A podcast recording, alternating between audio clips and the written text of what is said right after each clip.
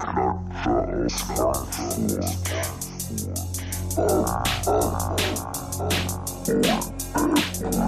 you.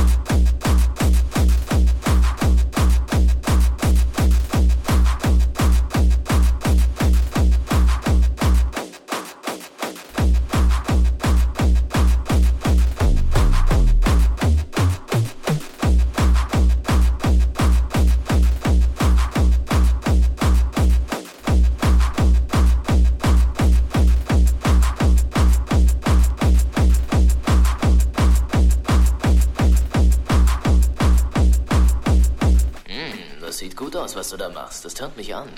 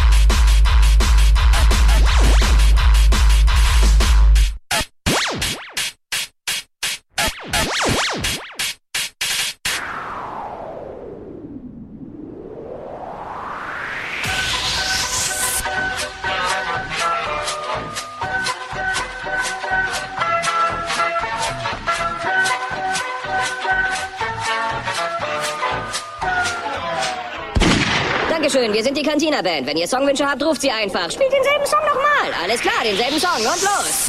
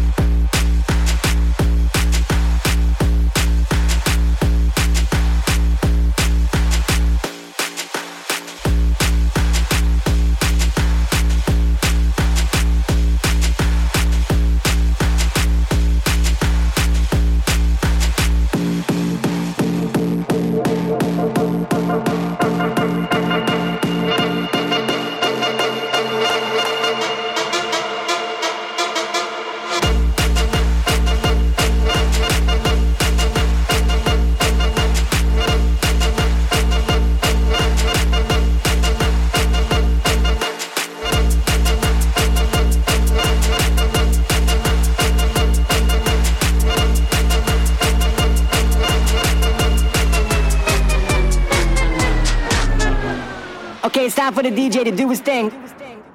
All right, we're gonna keep this thing rolling.